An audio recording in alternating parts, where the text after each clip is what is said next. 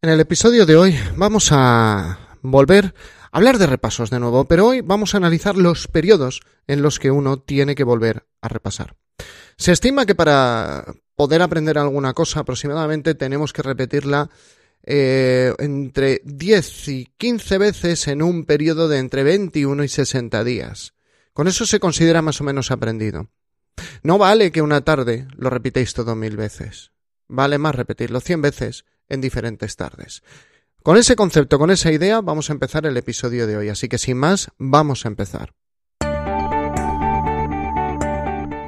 Esto es Preparación de Oposiciones de Sanidad, el podcast de EC Oposiciones. Episodio 249. ¿Cada cuánto tengo que repasar? Muy buenos días a todos, bienvenidos. Un día más, un episodio más a Preparación de Oposiciones de Sanidad, el podcast donde encontrarás consejos de estudio, técnicas de organización personal, técnicas de productividad y todas aquellas cosas que pueden ayudarte. Hoy vamos a hablar de algo muy técnico, de algo muy propio de las oposiciones. No vamos a hablar de cómo organizar tu agenda, sino de cuándo tenemos que repasar. Este podcast no está pensado para ninguna categoría profesional en concreto. Ya te prepares una oposición de enfermera, de matrona, de técnico de rayos, de enfermera especialista en salud mental o de terapeuta ocupacional. Espero que aquí encuentres consejos y herramientas útiles. Y como siempre, mi nombre es José Ángel Gutiérrez. Soy enfermero y compagino mi vida profesional como enfermero con la docencia como preparador de oposiciones. Mi familia y todas las cosas, ¿no? Bien, hoy volvemos a los repasos. Ya sé que damos muchas vueltas a los repasos, pero es que los episodios eh, como este nacen muchas veces, son como las leyes. No digo que mis episodios sean ley, sino que nacen del mismo sitio, nacen del conflicto. Cuando surge un conflicto, yo reflexiono acerca del mismo y a veces fruto de esas reflexiones son estos episodios. Un conflicto que he visto últimamente es el, el conflicto de el cuándo repasar y el cómo repasar. Volveremos a hablar del cómo de otra forma, a ver si cala el mensaje. Pero hoy vamos a hablar del cuándo. Hoy vamos a hablar de cuándo programar vuestros repasos. Teniendo en cuenta que estamos luchando contra dos cosas. La primera es el olvido por desuso, que ya lo hemos dicho. El olvido por desuso es que si yo hoy memorizo algo pero no vuelvo a utilizarlo, por desuso me costará cada vez más recordarlo y al final lo olvidaré. Yo aprendí, pues como muchos de los que estáis al otro lado, aprendí muchas cosas de biología molecular o de biología celular en la carrera y ahora mismo, pues hombre, me suenan, sabes lo que son, pero no me sé eh, lo que me sabía. Lo mismo antes me sabía hasta las, las bases eh, eh, las, eh, las bases genéticas, o sea, la, la, la, cadena de secuencia genética que sincronizaba algún aminoácido, incluso. ¿Vale? Entonces, eso no me lo sé. Seguro que alguno de los que estéis al otro lado os estáis preparando una posición de biología y sí que lo sabéis. Eh, pero yo en su momento lo estudié, igual que otras personas, solo que no lo he vuelto a utilizar. Ese es el olvido por desuso. ¿En qué cantidad afecta? Bueno, pues si la memoria a largo plazo es ilimitada, el olvido por desuso probablemente también lo sea. Aproximadamente en las primeras 24-48 horas. Digo 24-48 horas porque los estudios no son claros. De hecho, fijaros, hay un, un estudio que habla de lo que recuerda un paciente al salir de la consulta médica. Bueno, como os estaba diciendo, en las primeras 24, 48 horas nos encontramos con que hay una disminución de lo que se recuerda. Aproximadamente el conocimiento eh, experimenta una contracción del 50-60%. Es decir, en un día, al no utilizarlo, has perdido un 50 o un 60%. Es la mayor pérdida cualitativa, cuantitativa. O sea, en el primer día es donde se pierde un montón. En la primera semana se pierde bastante más, llegando a perderse un 75, un 80%, y a partir de ahí, fíjate, una sesión de estudio que has dedicado tus ocho horas, ya sabéis por qué me río, de esa sesión de ocho horas, el sábado te queda una. Bienvenido. Y, y esa una se perderá como lágrimas en la lluvia. Ese es el olvido por desuso. Eh, Paradójicamente, nos encontramos que cuando algo se ha repetido una serie de veces, no en una tarde hasta que lo fijas, sino una serie de veces lo repites, y lo repites con una técnica, un ánimo en concreto. Vamos a ver, no es releer. El repaso no es volver a leer. El repaso es volver a recordar. Eso es lo, más importante. Y si solo recuerdo un 25, bueno, pues un 25 que, que se me queda fijado, que ya lo hago resistente al olvido por desuso. ¿Que solo se me queda un 10? Pues un 10 que hago resistente. Es que virtualmente te puedes quedar con un 0. Muchos de los que estáis al otro lado habéis estudiado en algún momento bioestadística. ¿Y de cuántos, con cuántos quedáis? Hombre, los que estáis investigando, los que compaginéis vuestra vida profesional con la investigación, pues lógicamente os quedáis con mucho. De hecho, podríais dar una clase de bioestadística. Pero otros de vosotros que no lo habéis vuelto a utilizar y que no se os dio especialmente mal el examen, cuando os lo piden en una posición no recordáis nada, os suena todo, pero es un conocimiento muy laxo. Ese es el olvido por desuso. Hay que tener en cuenta que metodológicamente no lo hacemos bien. La gente, y es aquí donde empieza el primer conflicto. Os dije, el podcast nace de un conflicto. Es aquí donde empieza el primer conflicto. Paradójicamente, la gente su obsesión es meter y meter y meter y meter información. Es equivalente, como metáfora, a ganar, ganar, ganar, ganar dinero, pero luego no, no, no gastártelo en comprarte cosas. No.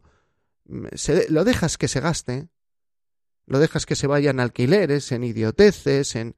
No digo que hagáis idioteces, pero me explico. Es como una persona que su obsesión es ganar mucho dinero, pero no crea un sistema para retenerlo.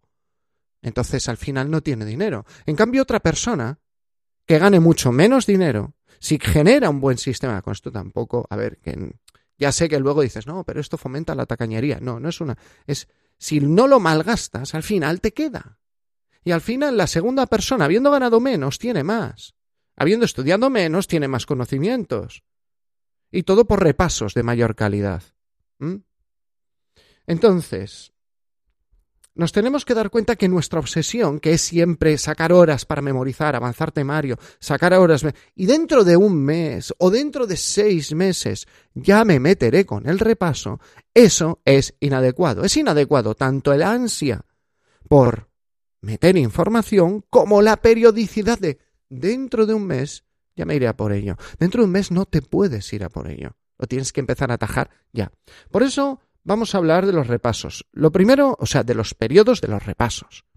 Lo primero que quiero dejar claro es que sigo investigando en este aspecto. Pero la primera noción, o sea, yo ahora mm, tengo la herramienta para explicarlo, lo había visto, pero efectivamente, si la mayor pérdida de información la sufres en las primeras 24 horas, ¿qué estás haciendo que no repasas al día siguiente? ¿Qué estás haciendo que no repasas? Oye, que te quedas con un 40%. Blíndalo, repásalo al día siguiente. Hoy he estudiado una hora, mañana la repaso. No se trata de experimentar esa hora de nuevo en tu cabeza, sino experimentar una parte, la parte más relevante, pero hacer un repaso. Y siempre ese repaso lo tenemos que repetir a final de semana. Hay que dedicar uno o dos días. En nuestra organización en NC Oposiciones dedicamos dos. Pero hay que dedicar uno o dos días. Yo recomiendo dos. Ahí lo dejo. A repasarlo de toda la semana. Pero es que es más. Ese repaso que hago hoy me lo tengo que volver a agendar dentro de tres o cuatro semanas. En ese aspecto todavía no están claros los, eh, los libros. De tal forma que una clase la estudio hoy, o sea, un contenido, una píldora, como lo quieras llamar, un contenido lo estudio hoy, lo repaso mañana brevemente, pero lo repaso. Si hoy es, hoy cuando grabo esto es miércoles, lo voy a volver a repasar el sábado, lo voy a repasar el sábado siguiente, y a partir de ahí lo repasaré cada cuatro sábados. Y tú dirás, hombre, llegará un momento que el repaso me va a ocupar más tiempo que el estudio, correcto. Y entonces es cuando las horas, por naturaleza, se empiezan a incrementar. Pero la, esencia de todo esto y por qué lo hacemos es porque venimos de una inercia. ¿Qué es la inercia? Ojo, yo el primero, ¿eh? Mega culpa, ¿eh? Yo el primero que ha estudiado en las oposiciones, perdón, en, los, en la carrera, que se ha metido en tres días una asignatura, como enfermería psicosocial, lo siento, profesor, no voy a decir el nombre porque no puedo decir nombres públicamente, pero él no me va a escuchar, pero mis compañeros de promoción, que tampoco me escuchan, ¿vale? Pero sabrán quién es. Me estudié enfermería psicosocial en tres días, saqué buena nota, sí, pero no recordaba nada a posteriori. Solucioné un examen y eso lo puedo hacer con una asignatura. Lo podemos hacer de uno en uno, pero no lo puedes hacer con un temario, porque un temario virtualmente es tu carrera con legislación. Al menos en enfermería. si eres TKE, tu temario es el 60% de tu grado medio más legislación. Eso no, no vale vomitarlo, porque es tanto, tanto el volumen que tú no eres capaz de vomitarlo, o sea, de asimilarlo en tres días y vomitarlo. Físicamente no hay tiempo. No hay tiempo ni para leérselo en tres días. Eh, te obliga a estudiar de otra forma. Hace poco escribía en la newsletter a, a la gente apuntada en la newsletter y les decía, señores, una frase de Einstein, lo empezábamos por ahí, señores, no podemos buscar mm, soluciones, o sea, no podemos solucionar los problemas nuevos con las soluciones antiguas. Lo decía Einstein mejor, la respuesta que te ha traído hasta aquí no va a ser la que te lleve a responder la siguiente pregunta. Tendrás que buscar otra respuesta. Y esa es la otra respuesta, otra forma de estudiar. Otra forma de entender de que va a llegar un momento en tu estudio que vas a pasar más tiempo repasando que metiendo información y que la información que metas no se queda ahí y te está esperando, sino que la vas a tener que sacar, no volver a leer, sacar tú de vez en cuando. Recuerda, al día siguiente, al final de esa semana, la semana siguiente y luego cada mes. Periodos, explicado en 10 minutos. Gracias por estar ahí. Si este podcast os ha merecido la pena, si este episodio os ha merecido la pena, recordad, le dais 5 estrellas Apple Podcast, me gusta en Evox, corazoncito en Spotify, la manita arriba, porque esto también es un vídeo en YouTube. Y muchísimas gracias por estar al otro lado, porque como siempre, si no fuera por vosotros, sería un enfermero hablando solo delante de un ordenador. Nos vemos y nos escuchamos en el siguiente episodio. Mucho ánimo y mucha fuerza para el estudio.